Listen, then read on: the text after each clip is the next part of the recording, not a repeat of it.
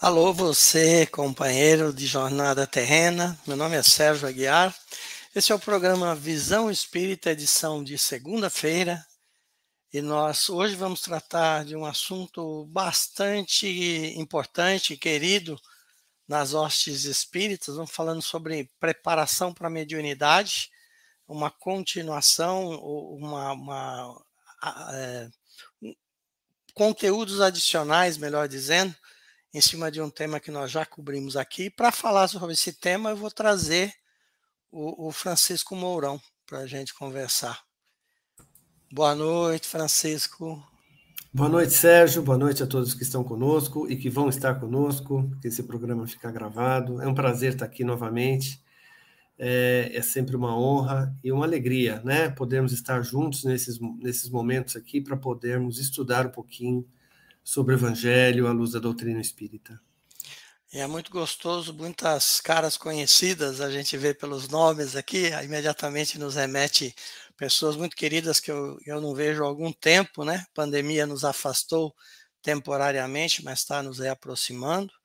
É, o tema, como eu estava falando aqui antes, Francisco, é um, é um tema bastante importante para o pessoal que trabalha no campo mediúnico, mas também para qualquer pessoa né, que esteja diante de uma mediunidade não educada, que, que é importante a gente conhecer isso. Eu lembro muito bem de um exemplo que o Luiz sempre dá quando fala sobre esse assunto, uma época que ele estava falando na rádio, é, já há algum tempo na rádio de Santa Bárbara, e um dia uma mulher liga e fala, contou a história, falou: meu filho tem os problemas e, e... eu falei para meu marido, olha, nós falamos que o nosso filho é louco e esse louco aqui na rádio falando as mesmas coisas. É, e o Luiz orientou a, a, pessoa a procurar né, uma casa médica lá de Santa Bárbara, e, e foi muito importante esse direcionamento. Não eram espíritas, não sei se se tornaram espíritas, mas o assunto acabou esclarecendo aí uma mãe, um pai, que, que estavam bastante desesperados aí. Francisco, é, vamos começar? Tá pronto? Vamos começar a nossa, nossa jornada aqui. É, Bora. Nós, nós sabemos que quando no desenvolvimento da mediunidade existem uma série, existe uma série de perigos e existe uma série de consequências uma delas é que, eventualmente, as pessoas ofendem, as pessoas causam injúrias sobre médiums. É, haja vista o que aconteceu com o nosso querido Chico Xavier durante uma fase da sua trajetória humana, né? É, como, como que o, o espírita que está diante da mediunidade é, tem que lidar com situações desse tipo? Olha, Sérgio, é, eu vou fazer, vou falar aqui uma resposta meio básica, meio geral, que eu acho que vai servir quase que para toda a nossa reflexão durante esse programa, que tem a ver com o alinhamento da nossa vibração com o bem. Se nós estivermos alinhados, né, vibrando no bem, desejando o bem, desejando fazer o bem, é, o Espiritismo já nos conta, né? Que nós automaticamente estamos alinhados também com toda uma espiritualidade que também deseja a mesma coisa. Então, assim, qualquer atitude né, que é, represente o oposto disso, exemplo, revolta, mágoa, ressentimento, necessidade de provar a sua, o seu orgulho, né, sua vaidade, isso nos afasta dessa sintonia e, sem dúvida, nos desequilibra. Então, você deu o exemplo do, do, do, Chico e de tantas outras uh, situações, mas, na verdade, a gente não precisaria nem ser médium para a gente raciocinar sobre essas questões da vida, mesmo não sendo médium. Qual é a atitude cristã que nós devemos adotar quando somos injuriados ou como, quando somos contrariados, uma, muitas vezes de uma forma que realmente sabemos que é injusta, né? Claro que precisamos é, nos defender, né, no sentido assim, é, nos defender no sentido não recebemos nenhuma agressão maior, mas a opinião do outro tem que ser respeitada e até certo ponto compreendida como sendo temporariamente um desconhecimento de algumas questões. né? Algumas questões que talvez nós já conhecemos e que por isso aquele ponto é olhado por nós por um outro ponto de vista e está tudo certo. Então, o que nós possamos, né, diante dessa situação específica que você falou, agimos com a humildade necessária, com, uh, com fraternidade, com compreensão, com empatia, para que possamos angariar é, é, o apoio, né, não só uh, da espiritualidade, mas encontrar em nós recursos que já são nossos e que podemos faz, fazem com que nós possamos lidar com essa situação de uma maneira mais positiva, de uma maneira que não demande tanta energia de nós. Né? É, acho que seria por aí para a gente começar a nossa conversa, Sérgio. Ótimo. É, e, e, e, seguindo, né, na verdade, uma, uma, uma outra pergunta aqui. Quando, quando a gente incorre em, em problemas, médium é, incorre em problemas, é lícito que ele se socorra de outro médium para poder obter amparo, o amparo dos amigos espirituais? Então, essa pergunta é a pergunta número 400, né, do livro Consolador, que a gente está acompanhando, que a gente está estudando. E Emmanuel, né, nessa resposta a, a, essa pergunta de Chico, né, mais uma vez usa do bom senso, né, da razão, dizendo assim: peraí, você já é médium, você já tem a sua tarefa né, de intercâmbio e tudo mais. Não é justo que você valha do recurso de um outro amigo para resolver suas questões pessoais, né? Mesmo porque o espiritismo é muito claro, né, Sérgio? É, no sentido de que existe uma razão para que nós estejamos encarnados e estejamos aí desafiando uh, o mundo, né, e superando os desafios que o mundo nos impõe de uma maneira velada através do nosso corpo físico. Seria injusto, né, a gente tentar obter revelações do plano espiritual para que a gente possa abrandar nossa tarefa, né? Senão não faz sentido a gente estar aqui. Absolutamente não faz sentido.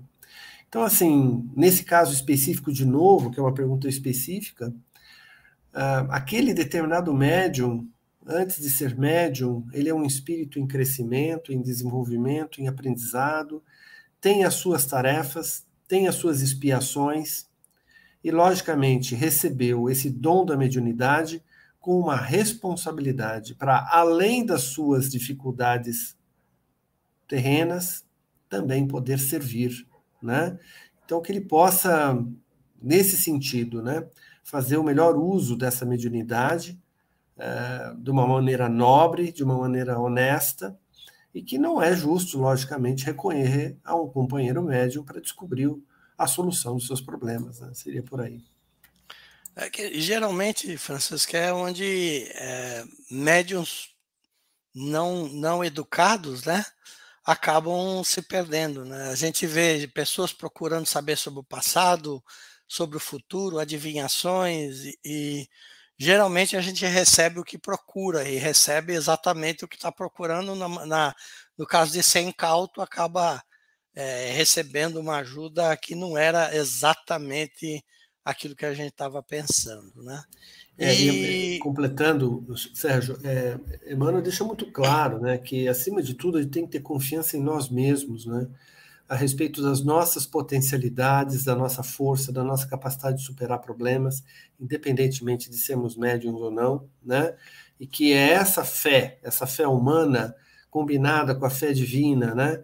Que é essa capacidade de entender que somos criaturas, né? Somos filhos de Deus, que temos um amparo divino, né? É a partir daí que nós temos que buscar nossa força para superar nossos problemas, né? Nesse sentido que a gente nunca, nunca prescinda da nossa capacidade que nós já temos, que é uma grande capacidade de força e de resolução.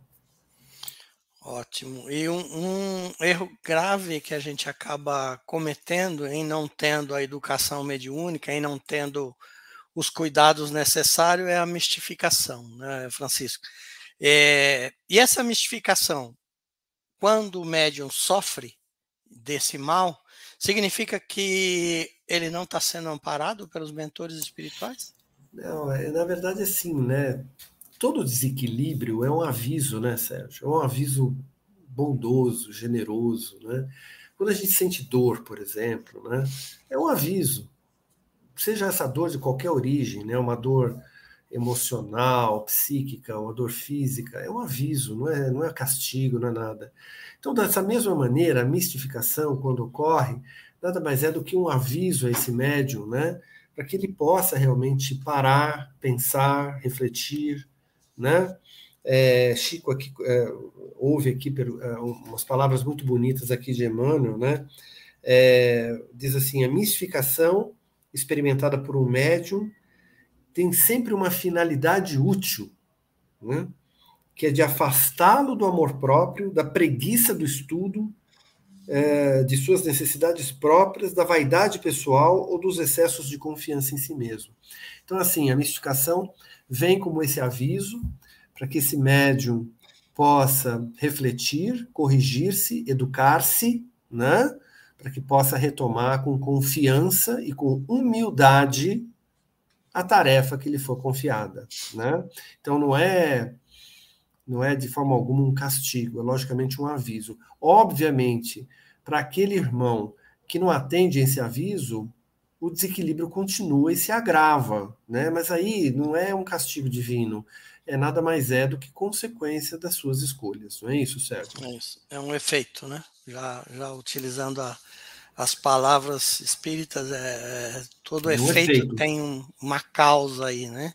Exato. E, e, a investigação das causas em nós, é, espíritos uh, dessa categoria que nós somos, tá, vai estar tá sempre numa variante do egoísmo, uh, que o próprio orgulho é uma das variantes, né? Mas a vaidade, né? a, a vaidade, a, a, o personalismo, quando ele menciona amor próprio, tem muito a ver com personalismo, né? não, não na autoestima, mas no personalismo, de se achar é, acima da, da, ajuda que está recebendo. Né? Então é um cuidado que a gente tem que ter quando, muito grande. Quando, na verdade, né, Sérgio, a doutrina espírita mostra de maneira muito clara, isso para quem estuda a doutrina, de que mediunidade não é nenhum privilégio, pelo que eu estou entendendo, pelo contrário, né? É, é um chamamento para um serviço de maior envergadura, né? Então, se de um lado existe, vamos dizer assim, esse, essa virtude, esse atributo, né, a mais nesse irmão, que ele não se valha para sua vaidade, aumentar a sua vaidade, e sim a sua responsabilidade, né? Então ele vai ter mais responsabilidade à frente dele perante a si mesmo, né? Porque ele carrega um dom importante, uma ferramenta importante que tem que ser usada para o bem, como qualquer outro talento que nós recebemos na vida. Então que ele, ele tenha essa consciência de que, logicamente, se de um lado ele tem esse podemos dizer de novo, um privilégio de poder se comunicar com o plano espiritual, né, de conhecer as coisas do plano espiritual, antes de mais nada, é uma grande responsabilidade é. nesse intercâmbio. Né? E, e um, a, a, próxima questão é uma questão é, bastante é, explorada dentro do Espiritismo, né? É, para o médium, seria justo aceitar alguma remuneração financeira? Não, não, de forma alguma. E eu vou responder com palavras muito secas e diretas de Emmanuel, que eu achei fantástico. Ele respondeu assim: a mediunidade não é ofício do mundo. Ou seja, não é um trabalho do mundo, não é um trabalho do mundo material. A mediunidade realmente é uma vocação, um serviço de intercâmbio para o bem, né? É, que tem a ver com questões que transcendem qualquer natureza material. Tem a ver com o nosso avanço moral, com as bênçãos que o nosso Pai nos envia de maneira constante e infinita, enviando do plano espiritual, dessa fonte, né? do plano espiritual é, é, as melhores vibrações, as melhores informações, as melhores experiências, para que nós possamos aproveitá-las. E aquele que se faz uso de um talento que lhe foi confiado, não por mérito dele, mas por necessidade da espiritualidade, e tira proveito disso, mais uma vez, vai se alinhar, né? Vai se alinhar com vibrações que não são as vibrações do bem. Então não é nenhum castigo, é uma consequência, como a gente acabou de falar. Ele acaba se desequilibrando por conta dessa escolha inadequada, dessa escolha incorreta, né? De usar a mediunidade como se fosse um ofício do mundo. Não, não é. O emprego do mundo são as coisas que a gente faz do mundo. Né? Jesus, ele ia pescar. Ia na, na carpintaria. Não vivia de, não vivia de, de mais nada a não ser das coisas do mundo. Né? Que nós tenhamos essa consciência né? de que estamos aqui para exercer um ofício do mundo e a mediunidade não é um deles. Legal. É, é uma forma é, de, de, bem rápida de perder o amparo dos espíritos superiores, né? É, a próxima questão, ah, lembrando que se vier pergunta online a gente prioriza, tá? Então não fique com dúvida aí não, interaja conosco que a gente gosta e gosta bastante. É, Francisco, é, é, é razoável que o médium se utilize é, e até cogite uma solução para assunto material junto ao seu mentor? Então, é, é, quase que uma redundância daquilo que a gente já falou agora há pouco, né? É claro que não. É claro que não. Nós, não, estamos aqui para usar a mediunidade para a finalidade de revelar né, a natureza das provas, ou como devemos agir, ou como não devemos agir diante das provas, diante dos desafios. Porque senão nós perdemos todo o mérito, Sérgio. O mérito está justamente na nossa decisão, que é apenas nossa e só compete a nós, e portanto é de nossa responsabilidade final, é, nos posicionarmos diante da vida, de todas as questões da vida. E às vezes nos posicionarmos, às vezes é não tomar posição, às vezes é recuar, às vezes é parar, às vezes é ir adiante. Tudo isso é tomada de decisão. E nós somos responsáveis por essas ações. Sem dúvida, porque temos o famoso livre-arbítrio. Né? Deus nos concede, nos concede essa capacidade, essa maioridade de tomarmos decisões que dão conta da nossa própria vida e arcarmos com as consequências delas. Agora, se nós vamos consultar terceiros, né, tentar encontrar as causas, as possíveis maneiras mais adequadas é, de resolver um problema, é como aquele aluno diante do professor que fala assim: me dá a resposta da prova aí. É mais ou menos isso. Não sei se eu estou sendo muito simplista, né, Sérgio? Mas é mais ou menos isso. Bom, me dá, me dá o gabarito da prova aí. Não é assim que a gente vive, né? Então, que a gente tenha essa consciência de que a mediunidade não se presta para isso. Do ponto de vista nobre, do ponto de vista que ela realmente veio, qual, ao, que, qual é a realmente finalidade da mediunidade? Não é para adivinhação, não é para isso. A mediunidade é realmente para relatar as ações, as reações eh, e as interações entre o plano material e o plano espiritual, né? Eh, comentar sobre essas questões, eh, obter testemunhos, né? de irmãos, auxiliar, esclarecer. É nesse sentido que a mediunidade está aí disponível para nós. Né? Para que a partir de todas essas informações, de todos esses recursos, aí sim nós tenhamos condições mais adequadas para tomarmos coragem e tomarmos a nossa decisão, seja ela qual for. Não é isso?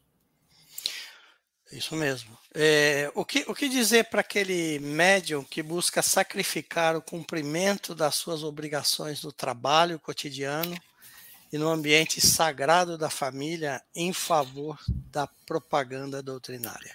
Então, né, Sérgio? Dai a César o que é de César e dai a Deus o que é de Deus. Caso contrário, vira fanatismo, né?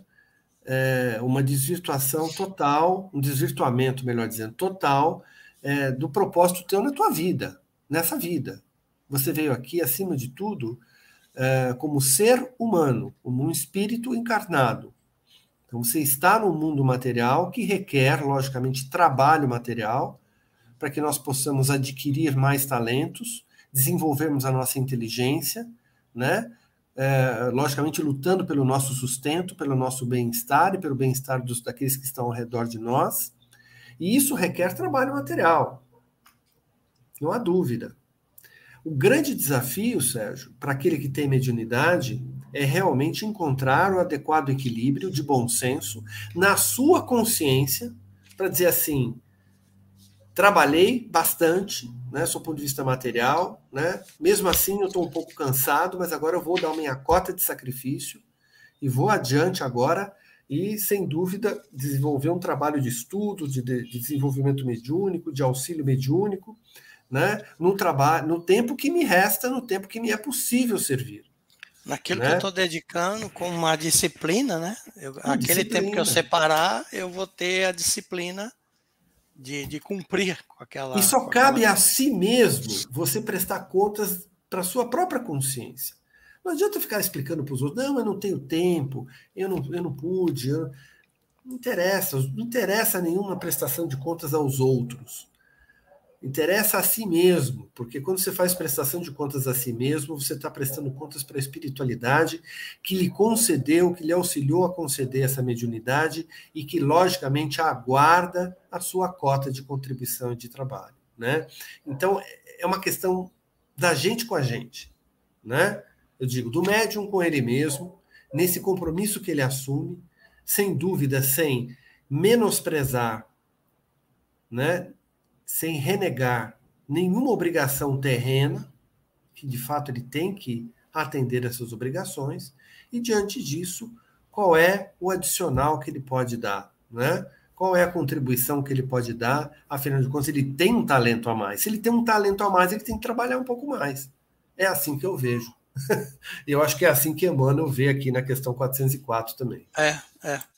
É, é, é, sempre, na verdade, no que tange ao esforço pessoal, a recomendação sempre é a gente se levar aos próprios limites dentro do, da questão do bom senso que você mencionou. Ou seja, eu não posso dar margem para preguiça. Acho que tem uma questão aí para trás que nós passamos por isso, né? Não posso dar margem para preguiça, uh, mas também eu tenho que ter consciência de que eu não posso usar a mediunidade como uma fuga das minhas atribuições. É esse equilíbrio aí que você mencionou que a gente precisa buscar. É, a próxima questão fala é, sobre o apostolado mediúnico, como teve o Chico, como tem Divaldo, como teve o, o nosso querido Arigó e, e, tantos espíritas que passaram por aí, né? É, Poder-se-á admitir que os espíritas se valham de um apostolado mediúnico para a solução de todas as dificuldades da vida? É, eu acho que a gente está, inclusive, enfatizando né, o mesmo questionamento, né? E, por bom senso, a resposta tem que ser parecida com as anteriores, né? É, não é justo a gente sobrecarregar um irmão, né? Com tantas tarefas, né? Então não é justo a gente sobrecarregar isso. Então, que a gente entenda que cada um de nós carrega as suas potencialidades, a sua capacidade de serviço, e logicamente há aqueles irmãos que têm um brilho muito maior que nós, né? talentos adquiridos justamente pelo seu próprio esforço, muito maiores do que os nossos, e que sem dúvida têm uma capacidade muito maior de servir e de ajudar do que nós, né? Mas, da mesma maneira, não podemos abusar, não podemos explorar, vamos dizer assim, né, é, esses irmãos. Eu acho que é por aí, não é, Sérgio? Sim, é, e, até numa, num quesito, Francisco, de pessoas que se acham insubstituíveis.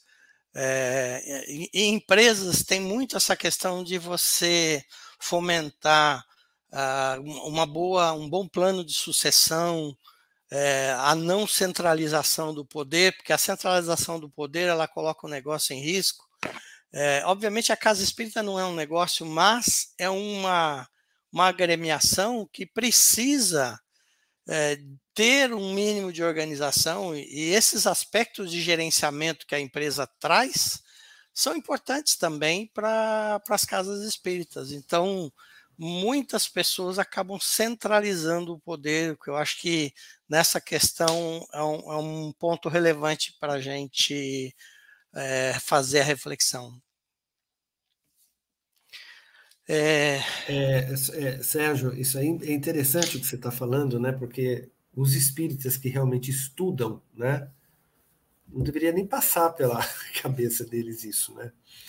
É, os espíritas entendem, né, da transitoriedade das coisas, né? Nós, somos, nós estamos ocupando uma posição tão transitória, tão rápida, tão, né? Eu sou professor universitário de uma escola centenária.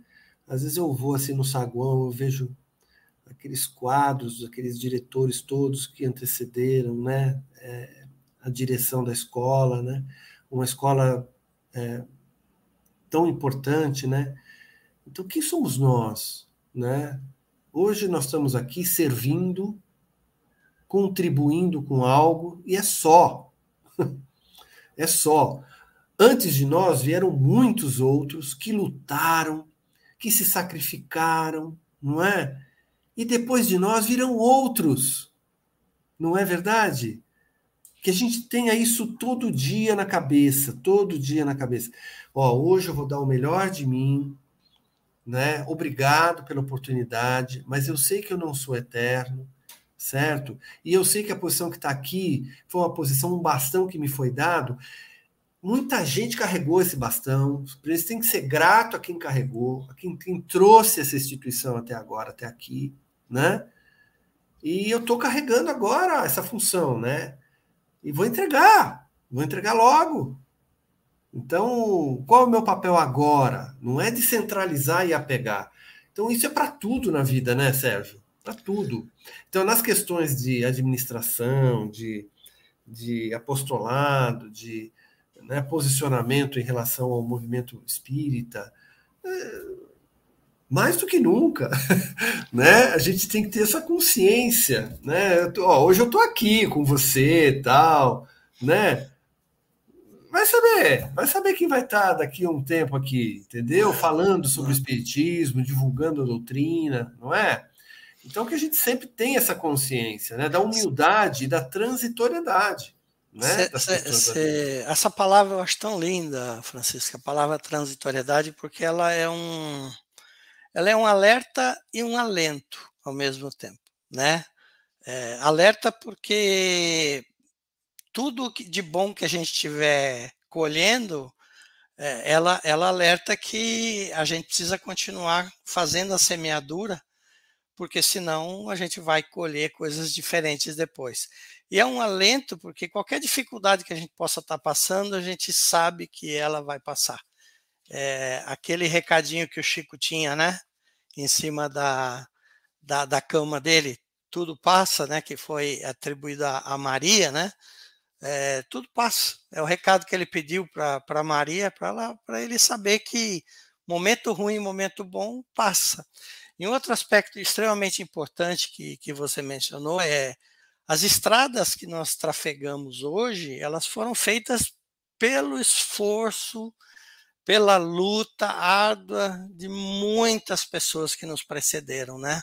Se a gente pegar a história do Brasil uh, e pegar lá os bandeirantes, o, uh, o, pessoal que pegava vinha de navio, descia ali na, na Serra do Mar, subia aquela serra e saía cortando mato, fazendo picadas e as estradas de ferro, como foram construídas, né? A custa, a, a a custa de tanto trabalho, inclusive trabalho escravo, né?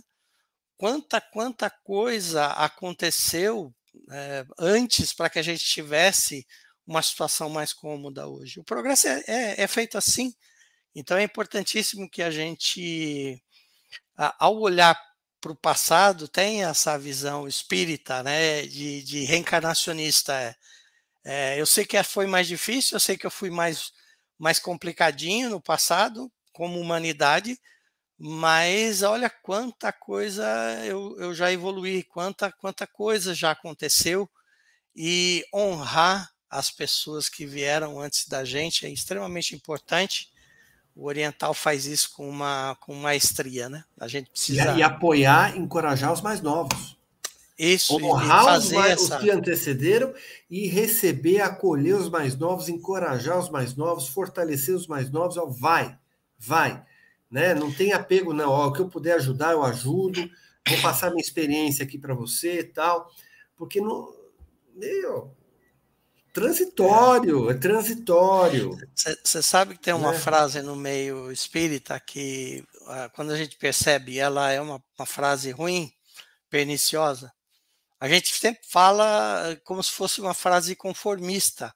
É, você quer que alguma coisa aconteça, encontre a pessoa mais ocupada e entregue para ela, porque ela vai achar uma maneira de fazer aquilo ser viabilizado. Mas é um pensamento conformista. Né? A gente acaba incorrendo nisso e, e, sempre as mesmas pessoas, só trocando de funções. E, então é extremamente importante a sucessão é, e que todos nós tenhamos essa cultura de deixar um legado, de trabalhar para que as pessoas passar à frente. É, Francisco, se eu não me engano, uma, um dos programas com o Álvaro, ele, ele falou um pouco sobre isso, porque assim muito do conhecimento é, da época, né, passada, principalmente o conhecimento do judaísmo, ele é feito de pai para filho. Tem muita coisa escrita, só que tem muita coisa que não está escrita, que é passado de pai para filho. Então, são, são conhecimentos, é, eu não, não, lembro o nome agora, mas tem até um nome para isso. É, e, e, é uma coisa que a gente deveria estar sempre fazendo. Né? Quando a gente está dando aula, quando a gente está dando palestra, é, não é um exercício de personalismo é uma preocupação de, de criar é, novos palestrantes, de criar, de fomentar a, a, essa preocupação nos jovens, de fomentar esse, de, de, instigar o jovem a, poxa, eu quero estar lá na frente também, eu quero, eu quero ir à frente o programa Visão Espírita, de vez em quando a gente sai correndo, querendo pegar mais gente para trabalhar com a gente. A técnica, a, a, gente corre atrás de vez em quando também. É, e se você que está nos ouvindo tem interesse em trabalhar conosco, entre em contato aí. Eu até vou colocar o programa, o, o celular nosso aí no, no banner, para que você entre em contato. É o Wilson que geralmente tem a posse desse celular e fala que você quer trabalhar com a gente, o Wilson vai encaminhar aí.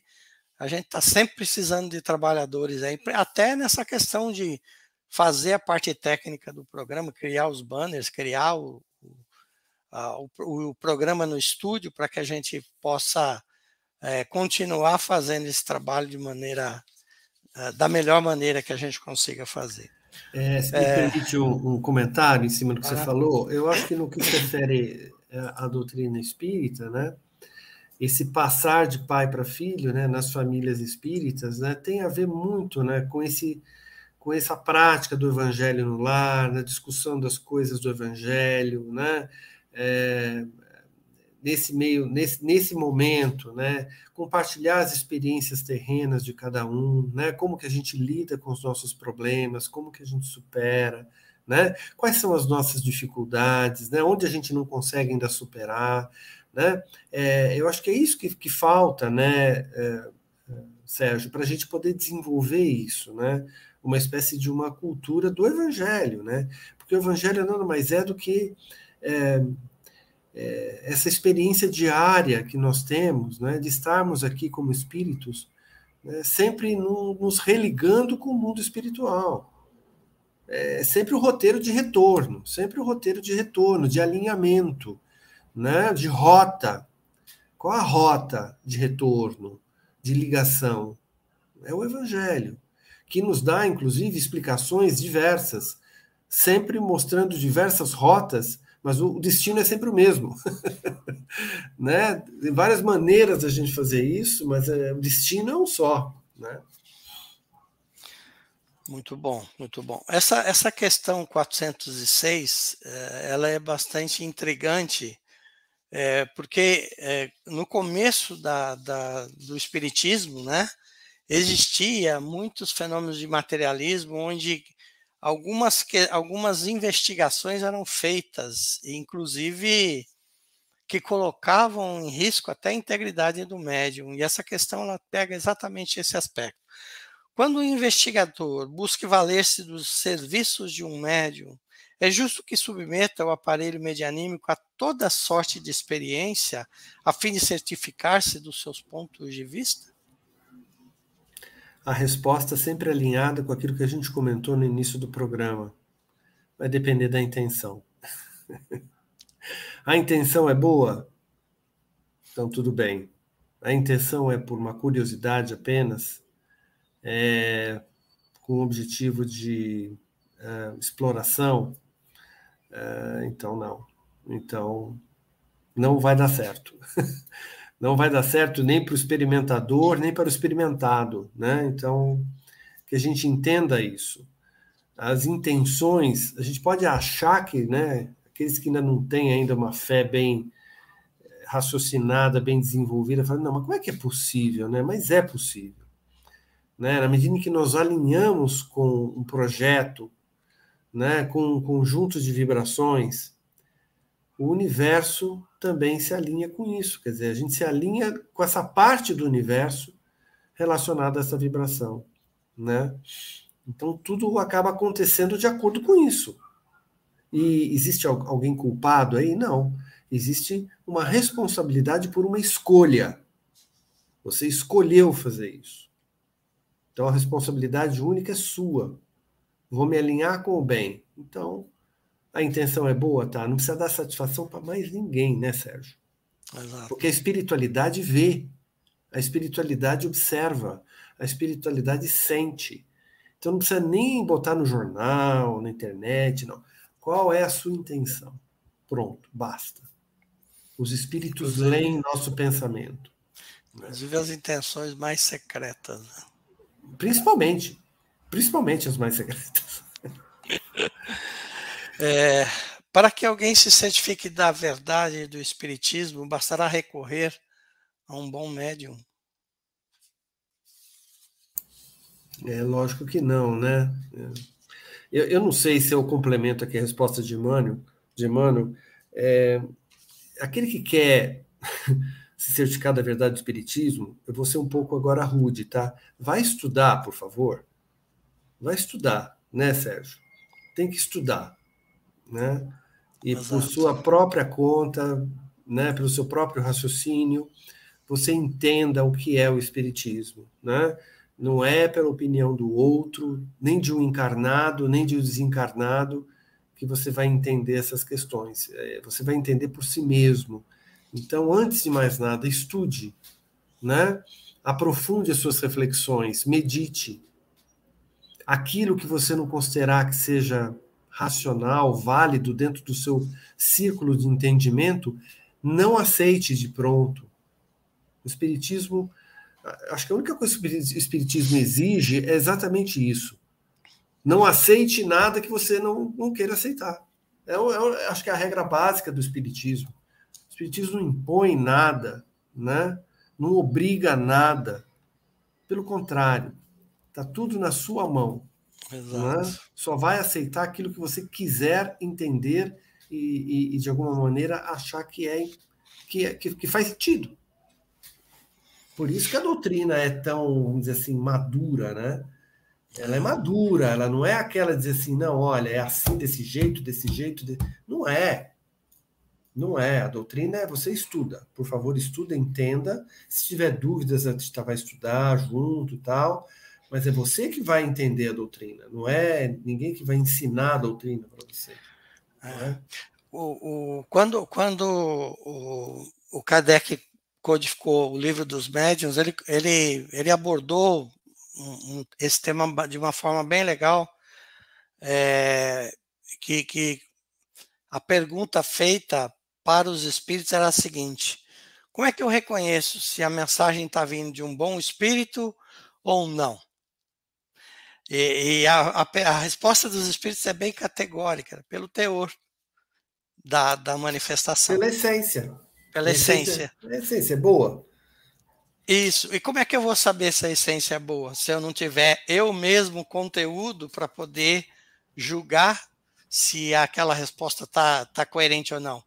Não adianta, por exemplo, eu que não conheço nada de física quântica começar a fazer questões de física quântica é, se eu não tenho o conhecimento e a capacidade intelectual para poder avaliar se aquelas respostas estão coerentes. Então, a melhor vacina contra a mistificação, contra a obsessão, é o conhecimento, né? o, o conhecimento de si mesmo e o conhecimento armazenado sobre as coisas do mundo, que o Espiritismo nos explica muito bem, não só do plano material, como do plano invisível. É... E é, pode, pode falar, pode falar. Complementando, Sérgio, é, essa questão que você falou é muito importante, né, da gente identificar, né, o que é bom, né. O que é bom é aquilo que, de alguma maneira, é, respeita a tua liberdade e não interfere na liberdade do outro, né. Esse é o verdadeiro amor, né. Então, no momento em que a gente souber entender essas questões todas, né, e que tudo isso está contido no Evangelho de Jesus, não tem nenhuma reinvenção de nada, não tem. Está tudo ali no Evangelho de Jesus. A gente poderia, inclusive, nessa questão que você falou, né, de analisar é, a essência né, do que sai de uma mensagem, é lembrar daquela passagem de Jesus em que os apóstolos estão se alimentando, né, e não estão seguindo estritamente as regras ali é, da doutrina judaica, e aqueles doutores da lei se aproximam, questionam, e Jesus diz assim: não interessa o que entra pela boca do homem, o que interessa é o que sai pela boca do homem, porque isso reflete o que está no coração, né? Então, assim, da mesma maneira que a gente avalia isso, né, é, no dia a dia, com os nossos irmãos encarnados, né, e conosco, né, observando o que nós falamos, o que nós fazemos, o que nós pensamos, o que nós desejamos. O que sai de nós é realmente a nossa essência. Então, muita atenção a nós, né? Da mesma maneira é a regra na comunicação com o espírito. O espírito nada mais é do que um ser humano que não está é, ocupando um corpo físico. Ele tem a sua essência. Não é, Sérgio? É igual a nós. A única diferença é que não tem um corpo físico, então que a gente avalie da mesma maneira, o mesmo critério, só complementando essa reflexão tua. Legal, muito bom. Uh, eu, eu, quero pular lá para a questão 409, até dado, dado tempo, porque acho que a 408 a gente explorou bem. É, como deve proceder um médium sincero para que ele faça um bom trabalho, para que seja valorizado o seu apostolado. Eu entendo, né? Eu acho que aqui também lendo a resposta de Emmanuel, né, tem a ver com seu, com a sua autoevangelização diária, né, com o seu autocuidado, né, com a sua vigilância, né, com a sua autoeducação, né, sua própria educação, né, que ele possa, acima de tudo, né, prestar atenção a si mesmo, no quanto ele caminha nessa existência, se esses passos que ele está dando são passos firmes, não precisam ser passos grandes, mas que eles sejam firmes e numa mesma direção, né? Não precisa ser rápido, não precisa ser um passo grande nem rápido, mas que o médium entenda que acima de tudo é um ser humano como outro qualquer, que caminha nessa vida com essa sobrecarga a mais, com essa sobretarefa, uma tarefa a mais, né? E que, acima de tudo, para que ele possa exercer essa tarefa uh, de maneira mais alinhada com os propósitos do alto, é procurar estar vigilante em relação ao Evangelho. Não só em relação ao que ele emite ou aquele que ele recebe, mas aquilo que ele realmente profetiza e que ele realmente exemplifica. Né? Então, que ele possa usar a mediunidade como um grande recurso para si mesmo, né? Aí, aí não é egoísmo, assim, é, é vantagem. Dizer, que eu possa, então, já que eu estou em contato com o plano espiritual, que eu preciso estar em contato, que eu possa também estar olhando para mim, que vibração que eu estou passando, como estou recebendo, como estou acolhendo, como estou encaminhando, né? Nesse sentido. Isso acaba se tornando um exercício muito útil, muito proveitoso para o médium no seu caminhamento. Então, Dessa maneira, eu acho que ele vai estar valorizando o seu apostolado de uma maneira digna, de uma maneira honrada, né? Mas eu acho que se você quiser completar com algum outro comentário de Emmanuel, fica à vontade. Não, não, acho que você você respondeu respondeu bem. É, é, é, é buscar fazer é, exatamente o que você disse, fazer o melhor, mas é, até para o engrandecimento, nós temos uma, uma grande responsabilidade. É, todos nós, todo ser humano, né? Todo, todo ser humano tem uma grande responsabilidade, porque nós, nós de certa forma, carregamos uma bandeira.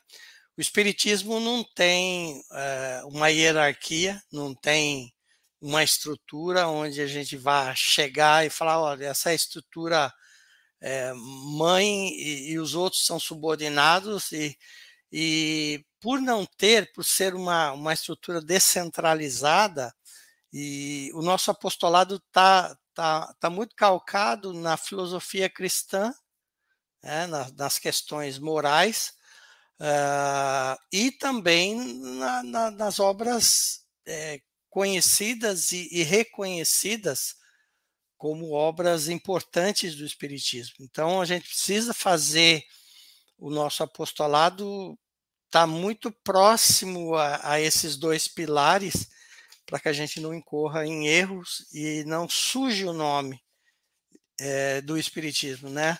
O, o, Kardec ele tinha uma, uma questão que ele colocava muito importante que é é melhor a gente rejeitar nove verdades do que aceitar uma mentira, né?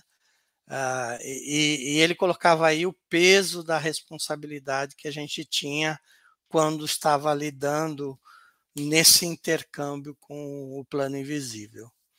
Tem uma questão da Glaucima. Pode complementar é. aí, né? Não, Vamos não, ler? eu ia falar, eu ia falar justamente essa, essa que tem uma pergunta é uma, aí. É, uma questão boa. Então, para poder trabalhar na casa espírita, o médio precisa de algum requisito específico.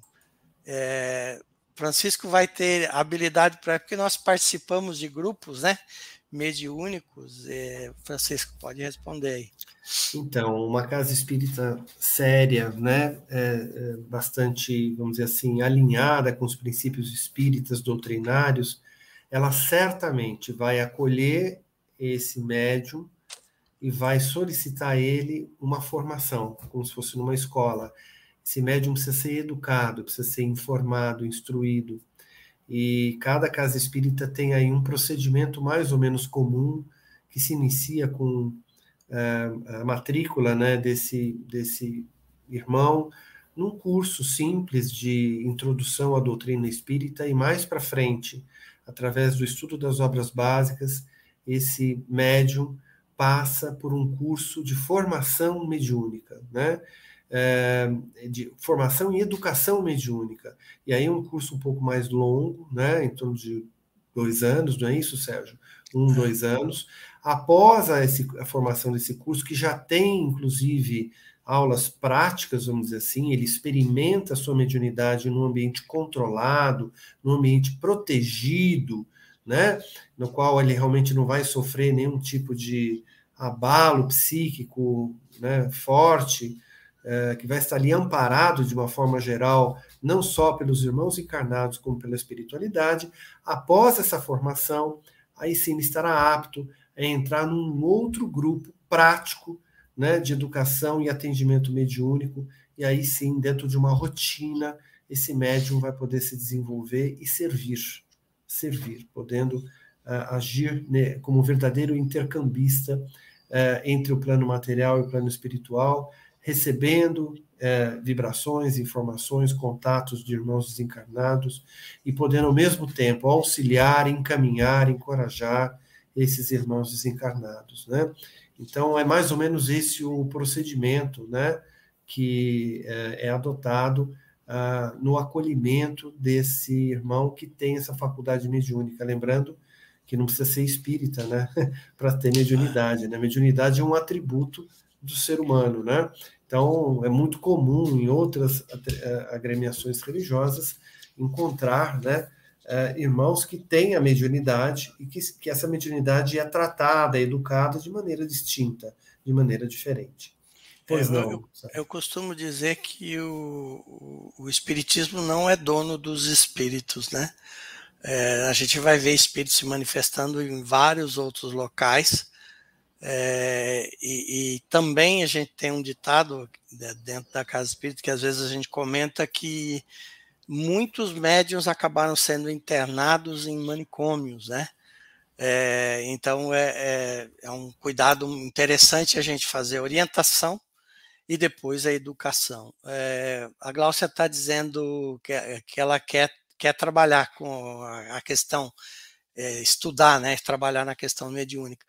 Uh, esse programa, uh, Glaucia, ela, ele é tem o apoio e é vinculado à União das Sociedades Espíritas de Piracicaba, e é uma, uma agremiação, é uma sociedade que a gente é, disciplina, orienta e trabalha com várias casas espíritas aqui de Piracicaba. Eu vou colocar na tela, no banner, o, o telefone nosso, do contato aqui do programa, escreve lá para nós e a gente orienta especificamente, vai ver onde você mora e a gente vai dizer algumas das casas espíritas que a gente trabalha que a gente pode direcionar você para elas. É, se for de Piracicaba, obviamente, se não for de Piracicaba, a gente até dá uma, é, uma, uma dica de como. Ah, a gente acha, pode deixar que a gente acha. Isso, é. tá bom? Então tá na tela, vou deixar correndo aí na tela para que você não saia sem a informação. É só no WhatsApp escrever para esse número que está aí na tela. É, vamos lá, Francisco, mais um, é, para a gente até ir finalizando aqui, porque já está chegando lá. É, é, qual que é o maior escolho do apostolado mediúnico? A questão 410 do, do, do livro Consolador. Olha, eu vou até ler um trechinho da resposta, né? É uma, é uma resposta longa, né? É, ele fala, pelo menos, de dois inimigos, né?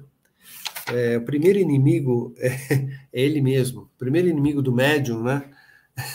é o próprio médium, né? É, e aí tem muito a ver com aquilo que a gente falou no início do programa, a vaidade, o personalismo, o orgulho, né? Que se não controlados, podem facilmente levar aquele médium a uma sintonia de desequilíbrio, né? E a um, realmente a uma perda, né? Do seu propósito de uso nobre da sua mediunidade, né? É... E aí o segundo inimigo, como tá, Emmanuel estava dizendo aqui, tem a ver com a organização espiritista, né? que tem um pouco que a gente já falou agora, né? É.